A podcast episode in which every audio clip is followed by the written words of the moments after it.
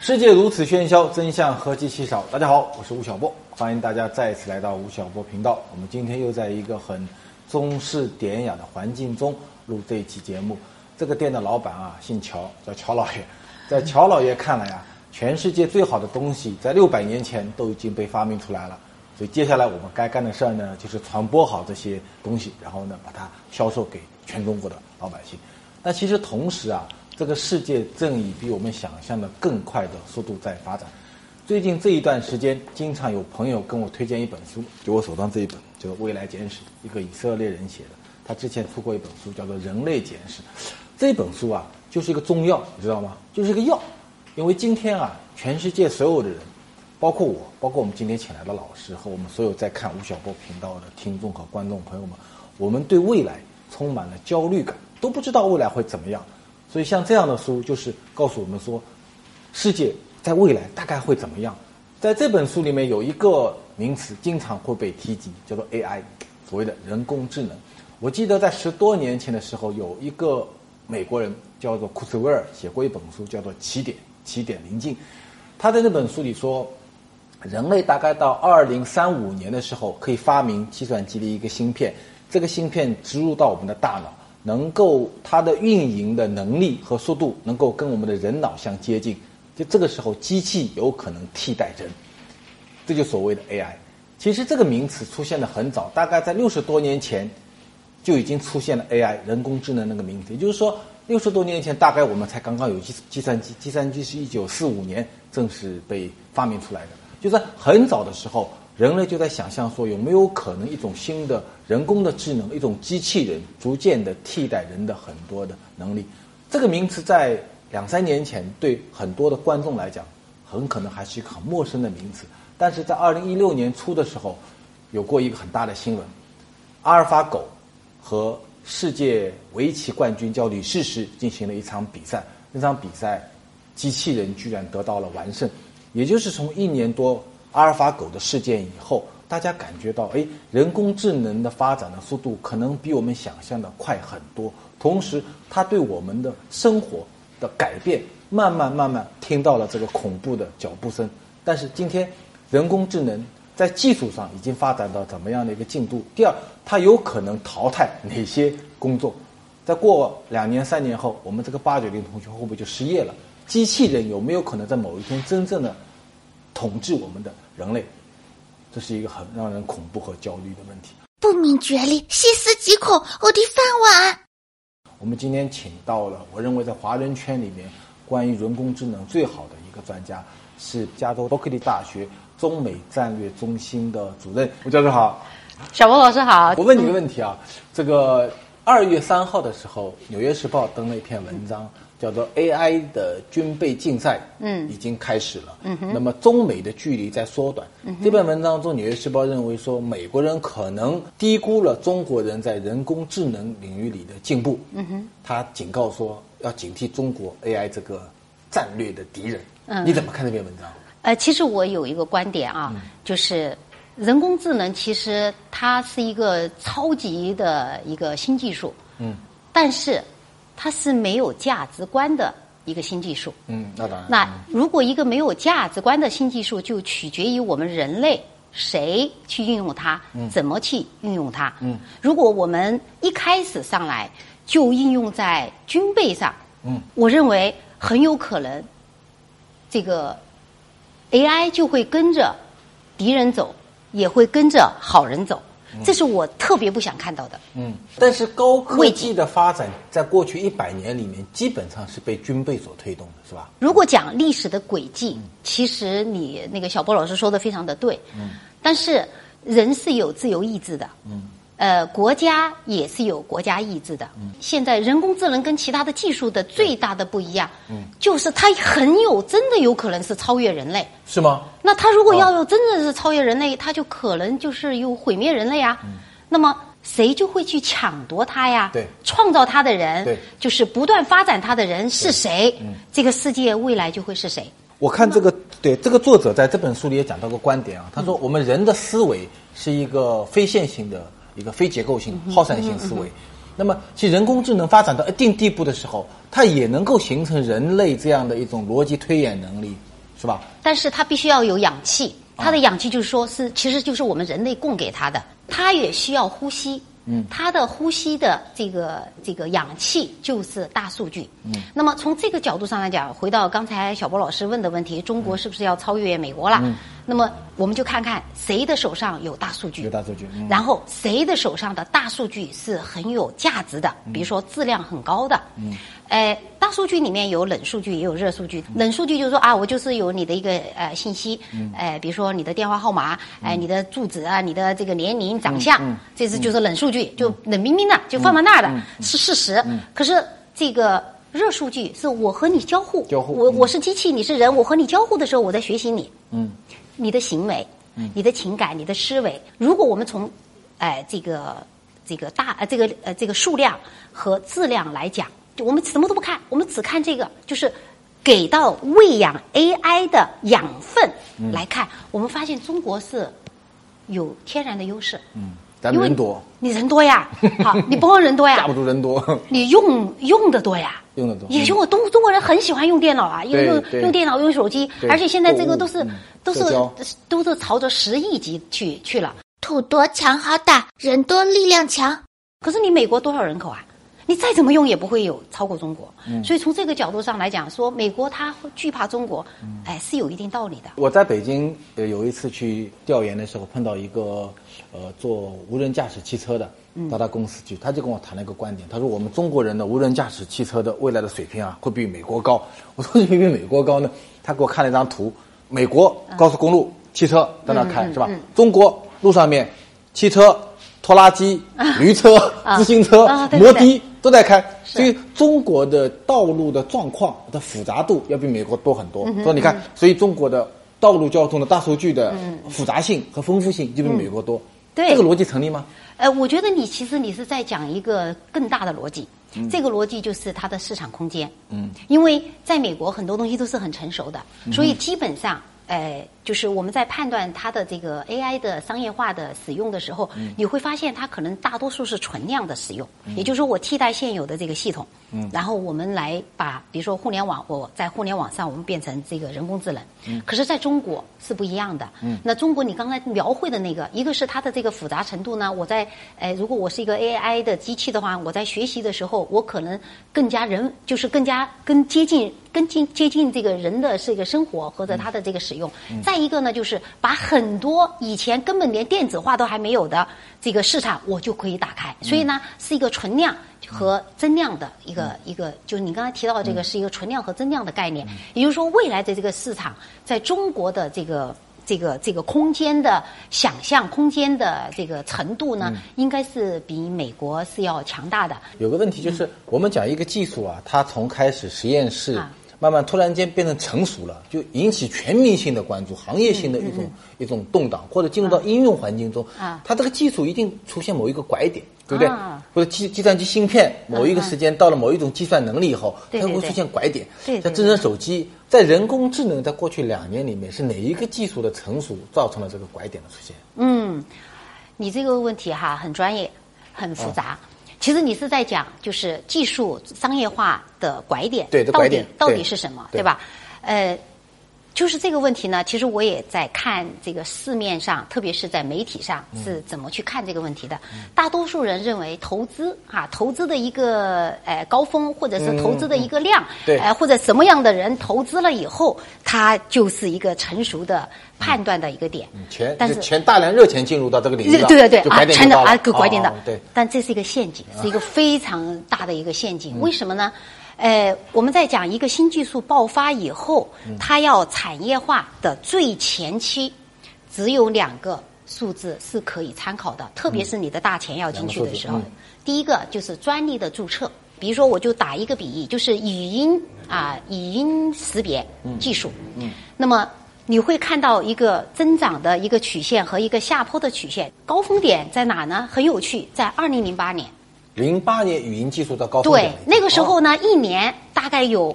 一千，快接近一千八百个，在美国啊，发我明们技是术专讲利嗯哎，对，发明技术专利。然后逐渐的年限就下跌了。第二个数字呢是它的这个专利诉讼，因为在美国，这个这个专利呃就是诉讼，它是一个产业，嗯，它是一个产业，而且是一个非常前沿的产业是这样，哎啊，那么好，你就会看到在二零零八年以后，这个数字量就是这个诉讼量呈曲线在上升，直到二零一一年开始， 11年一一年开始是一个爆发式的战胜，哦爆发式战胜。那这两个图它说明一个什么问题呢？因为我们在讲一个先进的技术，哎，实际上我们是在讲创新活动，对的嗯对吧？好，那创新活动那个是它它是创新活动的呃结果。嗯那么创新活动从注册专利突然一下走下坡路了，什么意思呢？嗯就在技术领域的活动开始减少，那么在商业应用的领域开始增多了增嗯多，嗯就这些人都开始转移转移用转处移到好，嗯你再去看看很多这个呃大学的老师，呃，他们都到商商业里面去了，嗯到产业里面去了。比如说李飞飞最近不是被谷歌又抓去了吗？对不嗯对？他原来就是教授啊，啊，在那个斯坦福已经做了那么多年的呃这个这个人工智能的视频的研究，对吧？啊，就被挖去了，嗯就对是他了，就开从始发明领域进入到了应用领域，应用领域了，哎，是人才也转过去了。对是了吧对了啊，因为它是跟着人才走的嘛对，的嗯技术就是知识嘛，它是跟着人走的。好，那么第二个数字说明的是什么问题呢？有钱赚啦。嗯，因为在美国，我为什么说它我它是一个呃产业呢？是说你告人，你要你你你告了以后花钱花很多钱的，对的有时候告一告一个公司你要花上千万，如果你没有几个亿回来，人家不会干这件事情的对对对。你想一想，黑莓技术就是这样被整垮对的。因为黑莓技术在最早就是被 NTP 公司，哎，这个在专利注册以后把它，嗯 BlackBerry 这个东西嗯对对，BlackBerry 就就冷藏了，冷藏了以后，等它进入到美国市场的时候，就告状嗯它一亿。五千万啊，好像是就最初的。嗯那么你还要每年呐、以后的每年你都要收收费的呀、你不收费你就进入不了这个市场。嗯对，所以美好国硅谷的良心是大大的坏了，已经。所以呢，我们是通过这两个数嗯字去做的，而不是通过投资。为什么呢？嗯因为投资在很大的程度上，有时候就是听忽悠。你嗯比如说，媒体今天哗哇说这个东西很好，很多投资人实际上是不懂的对，他只有钱，他对并不懂得人工智能啊。他一看啊，可以都，来了热钱就进来进来了对，嗯热钱一进来就是我们所说的 bubble，、就是泡沫。所以为什么会在两千年是有泡沫？嗯然后在去年，有些人说 AI 也是有泡沫，那么我们再回到技术层面上面啊，比如你刚才讲的语音识别技术，在美国在零八年以后开始专利开始起来。OK，我们就讲语音识别技术层面上嗯面，美国公司和中国公司有差距吗？我知道觉中国有一家叫科大讯飞，你也很熟。对。对，如果把这些中国的标杆公司，像百度、嗯语音识别，很我去他们的实验室去看过，也很强。这些中国的一线的语音识别的公司和美国的这些公司比，在技术层面上、专利层面上差距大不大？我这么说吧，刚才我们讲专利，它是讲一个大趋势，嗯，但是我们讲到具体的公司的时候呢，就很难用专利来评价。呃，它的这个技术先进与否，你比如说像科大讯飞，它是一个埋头做事的人，他们的工程师、他们的科学家甚至不发文章，嗯我当时很惊讶，后来也在发现，不光是他们，你在美国有我在身边的一些这个这个呃，我的以前的学生啊，这嗯些、他们在做的这个呃人工智能，他也不做，他也不做发表为的，什么不发表呢他？不发表啊，不发表不是知识产权没办法被保护吗？就有些人的诉求，他是以研究。啊，他是以做研究为荣的，嗯就是我发表了以后，证明我价值的存在，对比我创造价值的存在。嗯那有些人他可能就是我发明了，我就是要改变世界，我跟什么发表文章不发表文章没有关系。哦但是我们可以从一些很简单的结果，嗯，哎、或者是应用，我们去看。你比如说，哎、科大讯飞在做语音转写的这个，就是你讲话，然后呢，你的讲话变成文字，啊变成哦文字，对对对，我在一期节目讲过这个事儿。我在演讲的时候，他把它听打，对准确率非常高。非常的高，对对这个对准确率非常的高，而且他在世界上拿了很多无数的奖，哎，我再问你一下，你去去过？比如我讲我的普通话虽然很不标准，嗯但还还还可以了。如果是个温州人、潮汕人，他做演讲也能听打出来吗？哎，吴老师，你的普通话也就半斤八两吧？也能听打出来。他那么厉害啊他！他现在是方言，他还有方言广东话、维吾尔族这么难的语言。哦，别说这些，就是包括那个就是口音嘛，基本上你跟他呃来回这个机器训练一呃一段时间以后，他就会知道你了。嗯知道你了以后，你只要有一次的这个记录，他这个学习能力比对我们快。七月中旬以来，国内成品油价已经连续两次上调。明日，国内新一轮成品油价调整时间窗口将开启，油价再次上调的可能性依然存在。二零一七汉诺威工业博览会举办在即，吴老师马上就要带领第二届企业家团队赶赴德国游学汉诺威啦。去年，吴老师带队一百五十位企业家纵深考察工业四点零。今年，我们将迎来中德制造对接论坛，深度对话汉诺威市长、勃兰登堡州府和中国驻德参赞。快跟小白一起登上飞往汉诺威的工业快车，做工业革命新浪潮的领跑者哦！那么它如果是捷克语呢，芬兰语呢，这个技术是能够被平移过去的吗？哎，是可以的。是可以被平移过去对的。对对，因为它是人工智能嘛，它不是人工嘛，它是人工智能里面有几个很重要的，嗯呃，刚才我们已经讲了嘛，一个就是它的这个软件，那么就是呃，你比如说它的 programming 啊，呃呃算法，嗯算法嗯对吧？那么它的这个架构啊，然后还有最重要的就是这个数据嘛，嗯就是在业界，如果我们去问到一些人，嗯说你包括像华为，我说你知道你们和这个科大讯飞合作，嗯你觉得你觉得他们的优势在什么地方？然后他们说，大概两个吧，第一个它的语音确实牛，就语音转文字，嗯这个确实牛。嗯，第二个就是呃算法，算法，算法，嗯因为很多东西其实它是需要积累的，嗯，就是我们讲的 learning curve，就是在技术商业化的领域里面，就是说它的这个学习曲线，这个学习曲线对一个公司或者对一个创业者来讲，非常的重要，因为那个就是你的知识，实际上就是大数据的沉淀嘛。好，在这个领域，科大讯飞其实。他们之前他并不知道什么人工智能的什么产业，他就知道说我要用语音改变世界、啊，就是这么一个就很倔。对十七年就开始在做这件事情。我今年出版了一本书，叫做《腾讯传》，然后我念了一段文字，今天放给大家听。很长一段时间，腾讯是中国互联网世界的一个秘密，甚至连腾讯也对自己的历史漫不经心。它的档案管理很糟糕，很多原始文件没有被保留下来，重要的内部会议几乎都没有文字记录。腾讯的人告诉我，他很多历史都在参与者的记忆和私人邮箱里。这一代人，一个个像悬崖边的孩子，在青春的荒原上，他们忽然看见了光，他们猛力奔跑，触足之地，或陷泥泞，或长青草，惊心动魄间，天地舒展成一个以自由命名的花园。大河山川各自生成，时间是玫瑰，他们是玫瑰上的刺。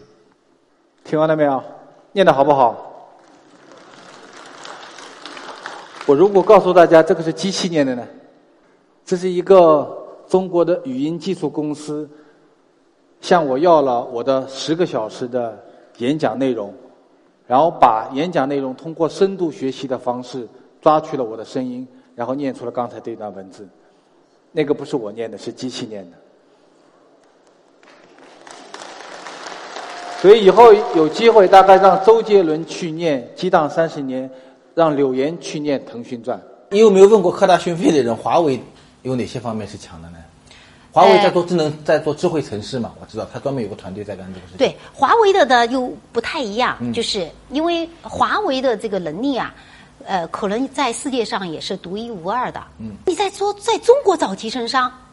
你找来找去好像就华为。嗯，好了，然后你再讲说 ICT 就是信息。呃，这个架构、嗯信息系统就通信技术的这个这个架构，嗯你一看国外哇，都是大的这个就大的这个运营商嘛，嗯运营商就是对就电信思科啊哎，对这对些对，就是这些运营商嘛。嗯然后你到中国一找，你又找不到，找来找去啊、华为，华为中兴好了这几家嘛，你嗯哪怕你今天在找，我们讲的客户界面手机，嗯，你就在看，你说手机哪家做的最好，在国外，你一下子就可以找找得到。可是你在中国来，你找得到的啊，华为。所以你会发现，华为它最后它真的是在做一个管道。这个管道就是说我从信息，我从端点，哎，我从这个这个客户点点点，我到云端，对。整个管道它全是通的，嗯它全是通的，它都知道。那我们再来研究说中国的像讯飞、百度、华为这些公司和比如说美国的像 IBM、IBM 来上过我们节目，他们的人工智能也很强啊嗯啊从深蓝开始，这个 Blue 开始，到现在的谷歌这些公司，他们之间在人工智能方面的差异性在哪里呢？从这个我们讲的呃技术转移到商业这个程度上来讲，我觉得中国的这个公司，包括像科大讯飞、像华为、像这个呃百度，可能在某一种程度上，嗯，会比美国的那些公司有优势。它的这个功能性，就是你的 AI 如何工作，就是我怎么样去解决问题，怎么样去解决客户问题，这是一个非常就是可深到无底洞的一件事一件事情。你就会看到它的这个布局是从我们讲的 AI 神器，AI 神器就是在客户界面。界面，你拿着这个东西，哇，这好好厉害！林夕就是一个，林夕而且林夕的这个成就，不是今天，也不是昨天，也不是前天，它已经很多年了，都上亿的这样的一个数据的这个学习，这个东西其他公司很难，非常难去学到。那么你又再看到它用它的这个技术去帮助，比如说这个创业者，在他的创业者的这个平台上，有一个叫我们叫做开放平台，叫 AI UI，也就是说，我的这些技术的核心我全都做好了，我就等你，你随便你拿去，你拿去你开发一个界面，你就可以变成一个 AI 公司。你刚才讲到的谷歌，讲到的这个呃 IBM，、讲到的这个 Facebook，对对对哎，苹果、微软，全部都有开放平台。可是你一比较这个时间，科大讯飞是在早嗯二零一零年就有的，所以它现在积累，别人只有几万。这比如说这个开发者嗯 AI 的开发者，他就有二十多万。你比我就给你讲几个几一个很小的一个例子，你比如说像有个叫狗尾草的这个机器人公司，狗尾草狗尾草，哦哦哦哎，狗尾草的机器人公司，好名字嗯对，他是他是做那个机器人机器人嘛，他做机器人，但是他的那个机器人呢，你知道我们讲 bot bot 就是传统的机器人，那么我讲新 bot 是有 AI 的机器人，有 AI 机器人是有大脑的，而且有情感的，他的这个呢是一个公仔啊，一个公仔有个有个公仔叫做小白，那么是叫情感聊天，就是我可以把你请到家以后给我陪伴我，然后呢，就你可以和我就是各种各各各各种各样的这个情感的这个交流，呃，也可以成为我家里面的一个小助一个小伙伴啊，一个小伴侣。但是这家公司的呃这些公仔。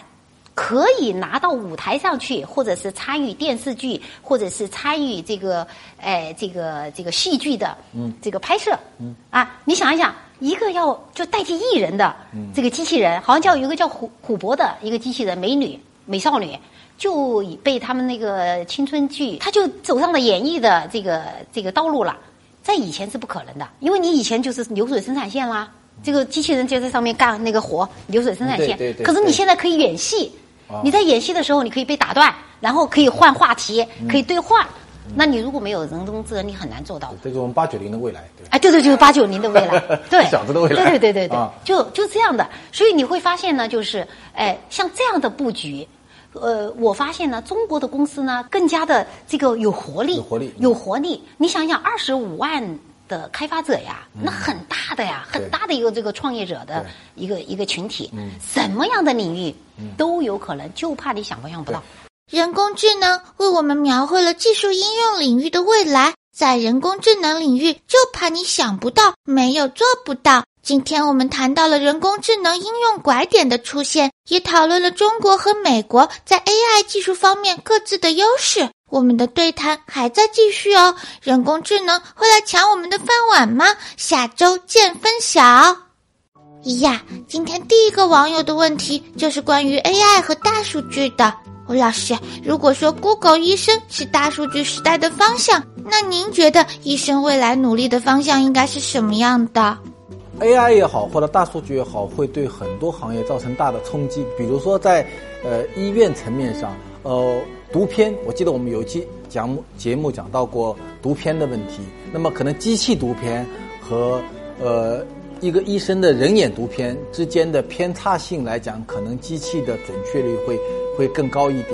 那么所以在一些呃疾病的诊断方面，如果一个经过深度学习的人工智能的工具和机器人，那么可能会替代一些医生的一些基础性的工作。但是我觉得，呃，从人道的角度，从呃疑难杂症的判断的角度，从服务的角度来讲，那么医生作为一种职业，还是有一定的存在的空间。吴哦老师，您最意想不到的一笔收入是怎么来的？我最意想不到的收入，好像没有哎，我没有发过什么天上掉下来的菜。对，吴哦老师，当一名企业的高管和当一名企业的老板，他们在感觉上有什么不一样吗？其实呃，总经理和副总经理、董事长和总经理，虽然看上去呃他们的界位差的并不太大，但实际上是个很本质的一个工作。作为一个企业家或者一个资产的所有者，他是对终极结果负责任的。那么相对来讲，对一个呃职业经理人，他可能是对一个一个有限责任内的一个项目、一个阶段性任务负责任的人。这是这就造成了大家对一个任务的理解会产生很大的区别，就是我们为什么要干这个工作？这个工作在一年内所达到的成效和在未未来五年内所达到的成效的判断会有很大的不同，这会造成一个人跟企业之间的关系会发生一个巨大的一个变化。